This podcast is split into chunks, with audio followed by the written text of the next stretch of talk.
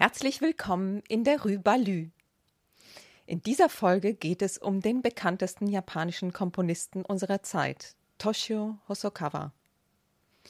1955 in Hiroshima geboren, kam Toshio Hosokawa 1976 nach Deutschland, wo er bei Isang Yun und Klaus Huber Komposition studierte. Während seine Kompositionen sich zunächst an der westlichen Avantgarde orientierten, erschloss er sich nach und nach eine neue musikalische Welt zwischen Ost und West, mit der er spätestens ab dem Erfolg seines 2001 uraufgeführten Oratoriums Voiceless Voice in Hiroshima die großen Konzertsäle eroberte. Wir haben Toshio Hosokawa als Gast in verschiedenen Boulangerie-Konzerten gehabt. Da aber die Klangqualität der Aufzeichnungen nicht genügte, haben wir ihm Fragen zu seiner Kompositionsweise und Inspiration geschickt, auf die er uns wunderbar geantwortet hat. Hier nun Toshio Hosokawas Antworten in einem Text zusammengefasst. Ich habe mehrere Orte, an denen ich komponiere. Erstens zu Hause in Yokohama. Ich habe auch eine kleine Werkstatt, acht Minuten zu Fuß von meinem Haus entfernt. Ich habe auch eine Hütte in den Bergen von Karuizawa, Nagano, wo ich den Sommer verbringe. Yokohama, wo ich wohne und arbeite, ist eine große Stadt, aber in den Vororten gibt es noch viel Natur und man kann direkt von meinem Haus aus auf Naturpfaden spazieren gehen. Immer wenn ich bei der Arbeit feststecke, muss ich nach draußen gehen, um frische Luft zu schnappen. Die Sommer in Japan sind sehr heiß, deshalb ist es in Karuizawa auf 1000 Metern Höhe sehr kühl und ich kann bequem im Wald arbeiten. Als ich jung war, habe ich sogar in Hotels, in denen ich unterwegs war, Musik komponiert. Aber jetzt tue ich das überhaupt nicht mehr, vor allem seit der Pandemie reise ich sehr wenig und komponiere zu Hause und bei der Arbeit in Japan. Beim Komponieren geht es mir darum, meine Stimme, die tief in mir schlummert, in einer Partitur niederzuschreiben. Ich glaube, dass Komposition nicht etwas ist, das ich konstruiere, sondern dass ich dem Fluss des Klangs zuhöre, der bereits in den Tiefen dieser Welt fließt und ihn in Notenschrift niederschreibe.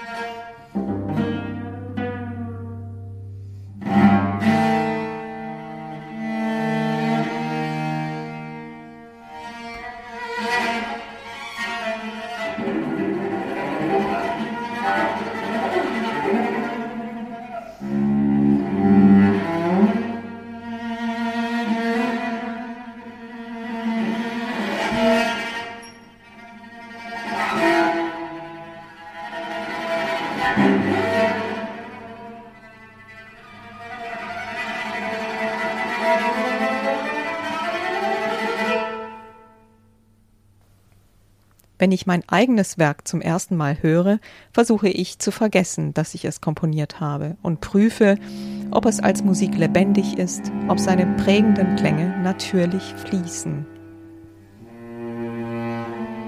Nach dieser Prüfung arbeite ich dann mit den Musikern daran, die Musik natürlicher fließen zu lassen. Wenn ich über meine musikalischen Wurzeln nachdenke, ist da vor allem die Musik meiner musikalischen Mentoren Isang Yun und Toru Takemitsu. Die Anwesenheit dieser beiden orientalischen Komponisten ist für mich wichtig und ich suche nach etwas, das über die Musik hinausgeht, die sie gemacht haben. Und natürlich studiere ich immer die großen westlichen Komponisten. Ich studiere Klaus Huber und Helmut Lachenmann, die enge Freunde von mir waren, sowie die Klassiker Webern und Schönberg. Darüber hinaus ist die traditionelle japanische Musik wie Gagaku, Shomyo und Shakuhachi die Quelle meiner Musik. Ich denke, die Essenz meiner Musik ist die Musik der Stimme. Ich sehe Instrumentalmusik als eine Erweiterung der Stimme. Deshalb möchte ich in Zukunft viel Vokalmusik komponieren. Schubert ist einer meiner Lieblingskomponisten, aber ich denke, er ist auch ein Komponist der Stimme. Ich denke, dass die gesamte Instrumentalmusik Schuberts die Stimme als ihre Essenz hat. Von nun an möchte ich Musik mit Vokal- und Instrumentalbegleitung sowie Chormusik komponieren. Auch wenn ich in klassischer Orchestrierung komponiere, habe ich gelernt, sie in einen Klang zu verwandeln, der zu dem Material meiner Musik passt. Es ist daher ein Vergnügen zu komponieren und zu sehen, wie eine klassische Komposition so umgestaltet werden kann, dass sie den Farben meiner eigenen Musik entspricht. Es ist sozusagen die Japanisierung der westlichen Orchestrierung. Die meisten meiner Kompositionen sind Auftragswerke, aber zwischendurch, wenn es ein Musikstück gibt, das ich wirklich komponieren möchte, skizziere ich es. Wenn ich einen Auftrag für ein Stück erhalte, das dieser Skizze entspricht, vervollständige ich die Idee. So komponiere ich schon seit langem. In diesem Trio versuche ich mir das Geräusch des fließenden Flusses vorzustellen. Es ist ein Fluss im Dunkel der Nacht, aber manchmal erhellt ihn der Klang des Klaviers. Geige und Cello bilden ein Universum aus Yin und Yang wie Licht und Schatten. Das Licht und der Schatten, der Mann und die Frau stoßen sich nicht ab, sie umarmen sich, sie verschmelzen und schaffen ein Universum aus Klang.